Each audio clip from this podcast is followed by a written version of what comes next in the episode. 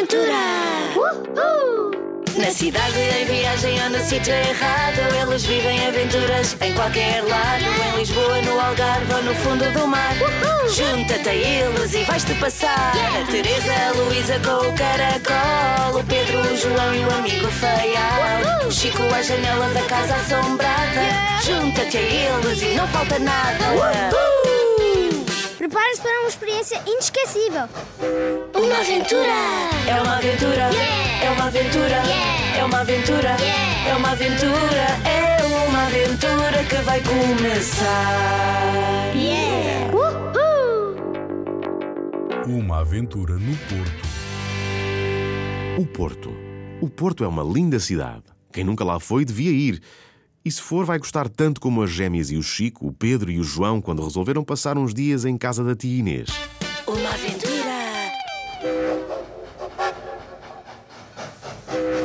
A aventura começou logo no comboio.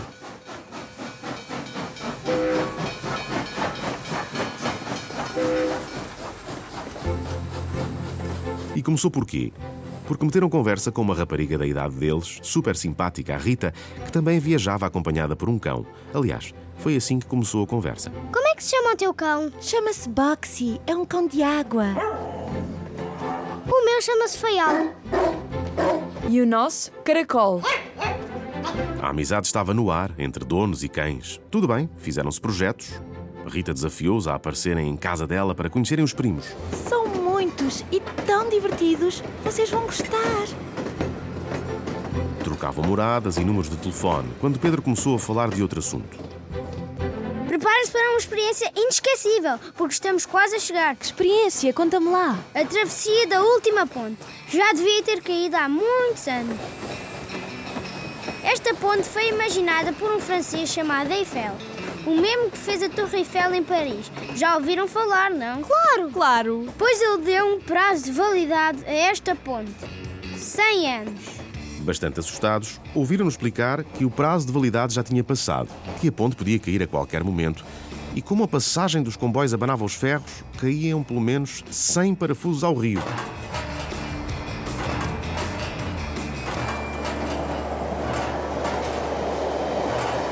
De olhos postos no rio, nenhum deles falava. Seria possível que o Pedro falasse verdade? Só quando entraram na estação de Campanhã é que ele disse a verdade toda. Não menti. Explicou, então, que durante muitos anos tinha sido tudo como ele disse, mas que agora o comboio já passava por outra ponte. Ai, que alívio! Na estação, despediram-se da Rita, mas no dia seguinte, conforme estava combinado, foram ter com ela para conhecerem os primos. Rapazes alegres, simpáticos e que tinham encontrado um livro antigo com informações sensacionais a respeito de um túnel secreto que queriam explorar.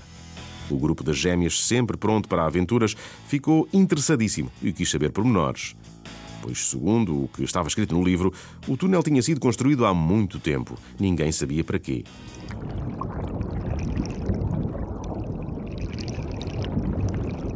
O túnel era de pedra e passava por baixo do Rio Douro. Por baixo do Rio Douro? Então vai muito fundo. Eu vou lá com os meus primos dar uma espreita dela. Querem vir connosco? Queremos! Olhem que mete medo. Eu não tenho medo de nada. A fanfarronice do Chico divertiu os amigos dele e os primos da Rita.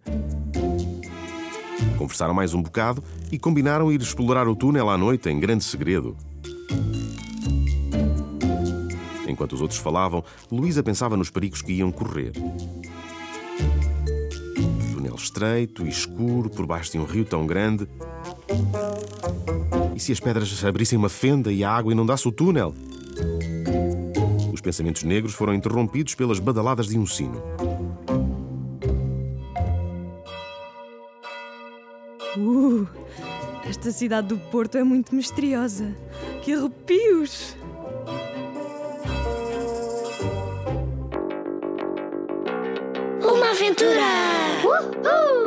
Ali, olhem! Mostra aí o mapa. Cheguei ao fundo! Uma aventura! É uma aventura! É uma aventura! É uma aventura! É uma aventura! É uma aventura que vai começar! Yeah! Uma aventura no Porto. A aventura no Porto começara com a descoberta de um livro que tinha um mapa a assinalar o local de um túnel meio secreto que o grupo resolveu ir explorar. Quando? À noite, para evitar problemas e para se poderem mexer mais à vontade. Uma aventura. Saíram depois do jantar, de lanternas em punho e coração a bater muito. O túnel seria verdadeiro ou não passaria de fantasia?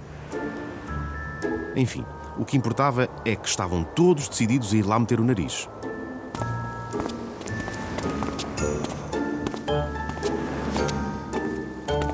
Hora soprava um ventinho fresco e havia pouco trânsito na rua. Ainda será longe, Pedro. Pelo que diz aqui no livro, já devemos estar perto. Mostra aí o mapa. Vê! De facto, aproximavam-se da margem do Rio Douro e não teriam de andar muito para chegar ao sítio certo. É ali, olhem!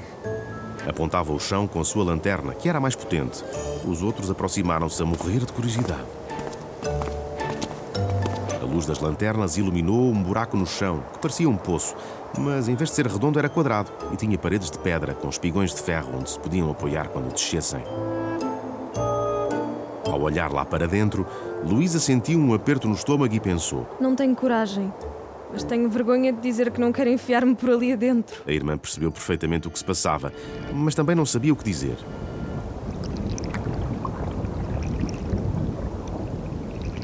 A noite estava escura, o céu parecia de cristal preto polvilhado de estrelas. Em volta não se via ninguém. A certa altura ouviram assobios. Será um mocho? Os mochos não vivem nas cidades. Por um instante ficaram em silêncio, à escuta.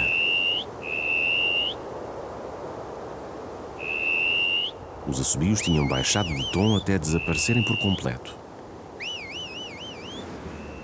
Agora só se ouviam os carros a passar, ao longe, e o tilintar da campainha de uma bicicleta que se afastava.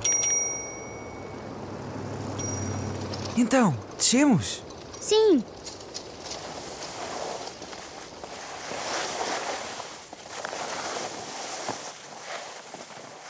Desceram todos, menos a Luísa, que ficou de vigia para o caso de aparecer por ali alguém.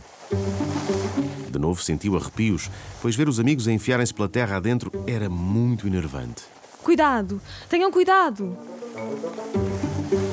Todos se apoiaram nos espigões de ferro para não caírem e todos deslizaram devagarinho para não atrapalharem os outros. Cheguei ao fundo! Do túnel! Não! O poço está ligado a um corredor de pedra! Nesse caso avança e nós vamos atrás. E lá foram, em fila indiana, a arrastar os pés, sem perceberem onde é que aquele estranho túnel ia parar.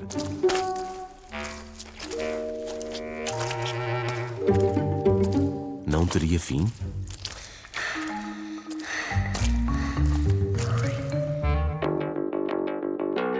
Uma aventura. Já deve estar aflita. Vai ali alguém! Uma aventura. É uma aventura. É uma aventura. É uma aventura. É uma aventura. É uma aventura que vai começar. Uhul! Uma aventura no Porto. Aventura no Porto. No Porto. Onde é que deixámos as personagens? Dentro de um túnel de pedra, que, segundo lendas antigas, passa por baixo do Rio Douro. Um túnel enorme que parecia não ter fim. Uma aventura. Só a Luísa é que não desceu, porque nunca gostou de estar fechada e a ideia de se enfiar pela terra adentro era horripilante. Tinha ficado de vigia e inquietava-se. Nunca mais voltam para cima. O que será que estão a fazer? Ora, o que estavam a fazer era o que tinham combinado: explorar aquele espaço secreto. Andaram, andaram, o cansaço invadiu-os, arfavam como cachorros.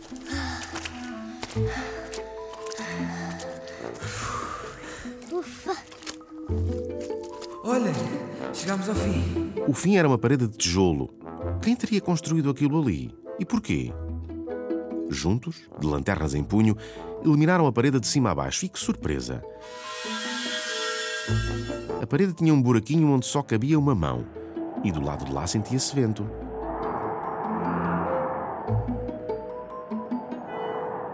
Quer dizer que o túnel continua? Mas como não podemos passar por um buraco tão pequeno, é melhor voltarmos para trás. Boa! Luísa já deve estar aflita.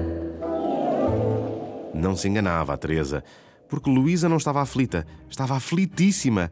Por dois motivos. Eles nunca mais vinham para cima e João, que tinha ficado com ela para lhe fazer companhia, acabava de lhe dar uma cotovelada. Vem ali alguém! Pelo simples não, esconderam-se os dois atrás de umas moitas e agacharam-se, à espreita.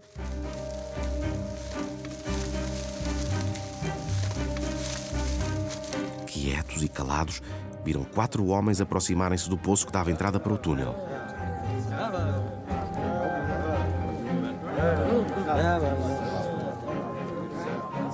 Tinham um aspecto bastante abrutalhado. Também traziam lanternas. Um deles iluminou o buraco no chão e disse aos outros: Estão a ver? É aqui o esconderijo perfeito. Os outros concordaram e disseram. Nunca ninguém se lembrará deste túnel, o que é ótimo. Depois andaram por ali às voltas. Conversaram em voz baixa. Um deles tossiu.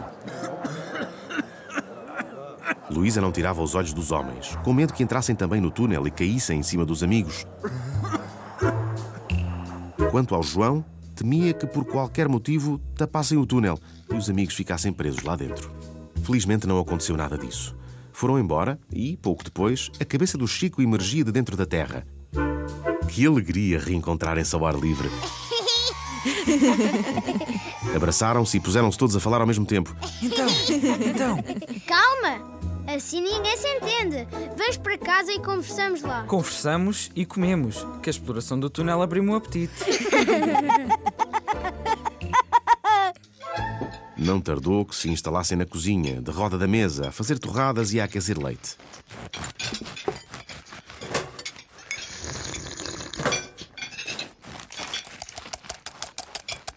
Teresa resolveu fazer ovos mexidos. Sentiam-se bem, estavam contentes e queriam imenso fazer perguntas uns aos outros, mas Hum, que delícia! a fome falou mais alto. Torradas com ovos mexidos é uma delícia.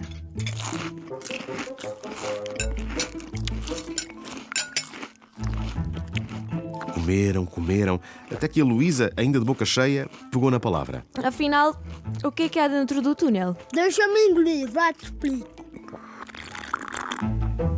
Uma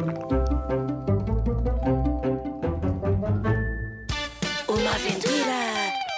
Não percas o próximo episódio. Os ladrões devem usar esconderijos muito bons. Está aqui uma mensagem. Uma aventura. Vocês sabem que o vinho do Porto Antigo vale fortunas? São os ladrões do vinho do Porto e. Uma aventura. É uma aventura. É uma aventura. É uma aventura. É uma aventura. É uma aventura que vai começar. Uma aventura no Porto. As férias no Porto não estavam a ser só divertidas e originais, estavam a ser altamente excitantes por causa do túnel de pedra que tinham ido explorar e não lhes saía da cabeça. Luísa até esquecera os quatro homens que vira a cochichar lá perto, porque só falavam do túnel, do túnel. O Chico queria lá voltar. Pedro dava voltas à cabeça, a pensar e a repensar. Foi construída há muitos anos, não se percebe para quê. Mas agora, será que alguém o utiliza? E para quê? A resposta a essa pergunta acabou por brilhar na cabeça da Luísa, por acaso no dia em que foram lanchar à casa dos gatos. Ou melhor, a casa de uma senhora conhecida da família deles, já velhota, muito simpática e muito exótica, que adorava gatos e tinha imensos. Quando entraram, tropeçaram em vários.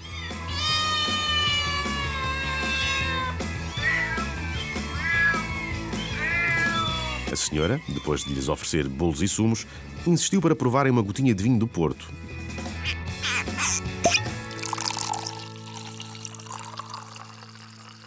E disse uma coisa espantosa. Este vinho é um dos tesouros de Portugal. Por ser bom? Por ser bom e por ser apreciado em todo o mundo. Mas não só. Vocês sabem que o vinho do Porto Antigo vale fortunas? Não, não sabíamos. Então fiquem a saber. O que vos dei a provar tem mais de 100 anos, é uma preciosidade. Garrafas deste vinho valem tanto como joias.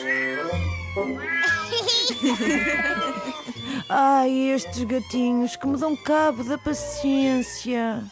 Paciência, na verdade, não lhe faltava. Afagou-os com gestos carinhosos, pegou no mais pequenino ao colo e voltou ao tema. Ultimamente tem havido roubos de vinho no Porto Antigo, uns roubos que ninguém entende. Porque são caixotes e caixotes de garrafa e plof, evaporam-se. Nunca mais ninguém os vê. Os ladrões devem usar esconderijos muito bons, porque a polícia procura, procura e. nada. Aquelas frases ficaram a martelar a cabeça da Luísa. Esconderijo bom, esconderijo. Mas como estava empanturrada de bolos e chocolates oferecidos pela senhora, só se lembrou da conversa que ouvira aos quatro mal encarados muito mais tarde, já na cama e quase, quase a adormecer. Deu logo um salto e abanou a irmã. Teresa, acorda. Tenho uma coisa para te dizer. Depois foi chamar os amigos e obrigou-os a levantarem-se.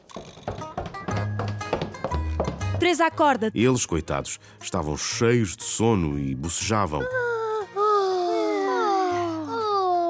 Desculpem lá, mas tive uma ideia. Se calhar os homens que eu vi ao pé do túnel são os ladrões do vinho do Porto e. e. Na ânsia de se explicar, até se engasgava. Por fim, conseguiu dizer que os ladrões talvez tivessem andado com as garrafas de um lado para o outro para evitarem a polícia e resolvido ir escondê-las no túnel, onde ninguém se lembraria de as procurar. Os amigos primeiro hesitaram, depois concordaram. E pronto, vestiram-se à pressa, chamaram os cães e saíram de casa pela porta das traseiras com as lanternas no bolso.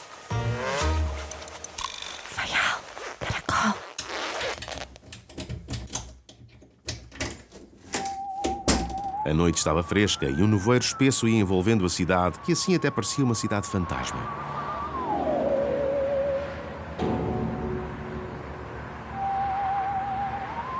Aproximaram-se da boca do túnel, ouviram respirar.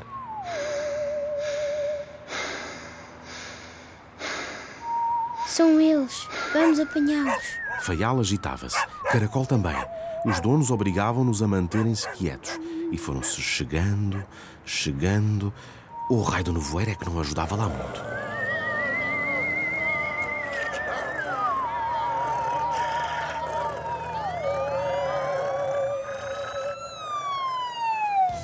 Pois bem, ainda o sol não tinha nascido e já os ladrões estavam presos, as garrafas entregues às pessoas a quem pertenciam e eles celebrados como heróis.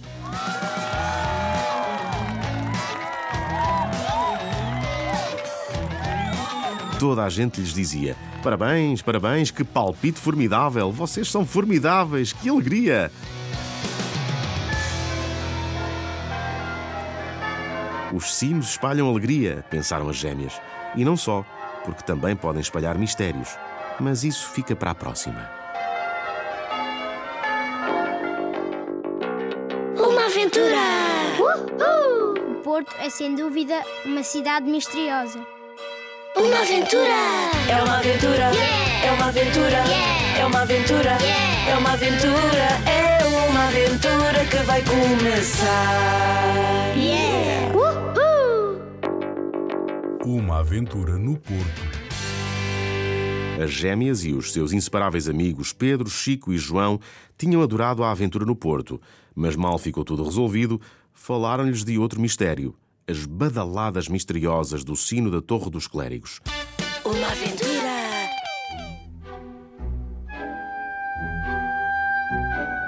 Curiosos como sempre, quiseram saber tudo sobre o assunto e então explicaram-lhes o seguinte: a Torre dos Clérigos foi construída há mais de 250 anos por Nicolau Nazoni. É linda, elegante e tornou-se um símbolo da cidade do Porto. Mas afinal, qual era o mistério? Muito simples e muito estranho. Recentemente, no dia 2 de cada mês, os sinos da Torre dos Clérigos começavam a tocar à meia-noite, sem ninguém lhes mexer. E ainda por cima, a um ritmo inesperado. Primeiro, sete badaladas.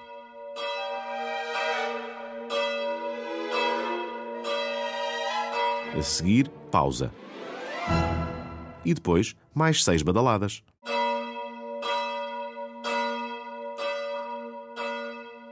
Está-me cá a parecer que isso acontece porque alguém se mete lá dentro e se arma engraçadinho. Os amigos portuenses garantiram-lhe que não, e ele ficou intrigado. Tão intrigado que propôs às gêmeas, ao Pedro e ao João uma estratégia para serem eles a desvendar o mistério. Vamos visitar a Torre dos Clérigos, que está aberta ao público. Subimos a escadaria até lá acima, escondemos-nos e passamos lá à noite. Querem? Queremos! Então está combinado. Amanhã é dia 2, preparem-se.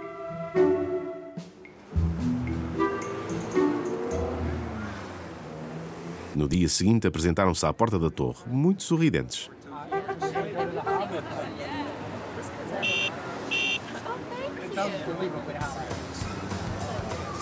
Foi preciso esperar para comprar bilhete porque havia uma fila enorme de turistas que também queriam fazer a visita.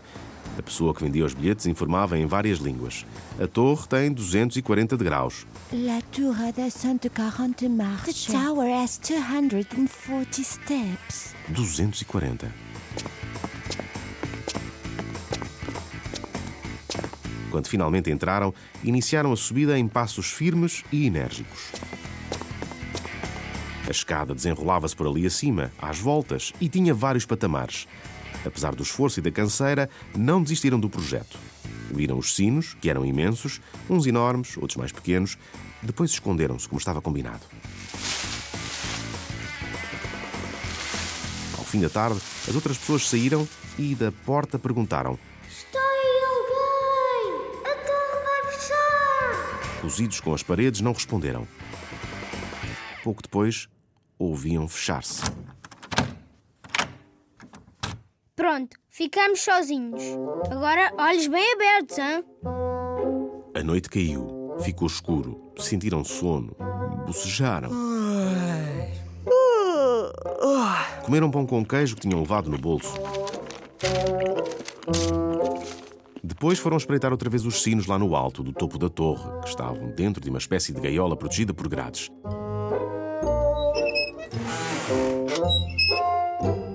Chico resolveu tentar abrir as grades para besbilhotar melhor.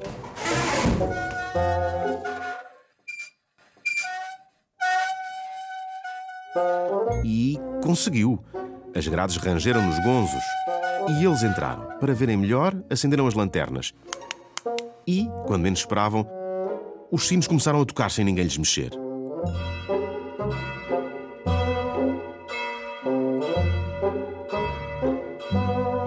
Pausa.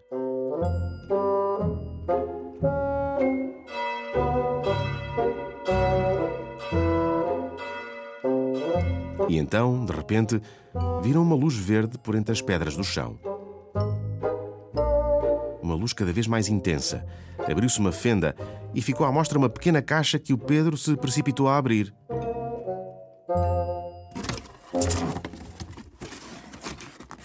Ei, está aqui uma mensagem. E estava um papel escrito com letras de outros tempos que dizia o seguinte: Sou el Nicolau Nazzoni e fui eu que imaginei esta torre há mais de 250 anos. A torre sobreviverá a todos nós. Espero que lhe festejem o aniversário como merece. Mas como não confio na memória dos homens, conto com a memória dos sinos. Junto da mensagem, Nicolau Nazoni deixara uma pequena pedra negra, polida e brilhante. Que é isto? Que será isto? O mesmo perguntou muita gente quando eles mostraram o que tinham encontrado. E houve discussões sem fim. Uns diziam que tinha sido o fantasma de Nicolau Nazoni a colocar a mensagem ao pé dos sinos e que a pedra servia para os fazer badalar. Outros garantiam que era tudo obra de extraterrestres, porque a torre tem feitio de foguetão e aponta a um planeta desconhecido. Outros ainda insistiam que a pedra preta afinal era metal, um metal poderoso, capaz de abanar sinos sem lhes tocar. Enfim, ninguém se entendia. Numa única coisa estavam todos de acordo. As badaladas celebravam o nome de Nicolau Nazoni porque sete são as letras da palavra Nicolau e seis as letras da palavra Nazoni. Quanto ao resto, ficou por desvendar.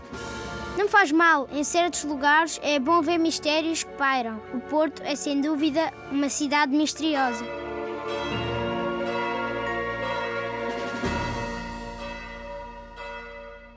Uma aventura. Uma aventura no Porto, de Ana Maria Magalhães e Isabel Alçada.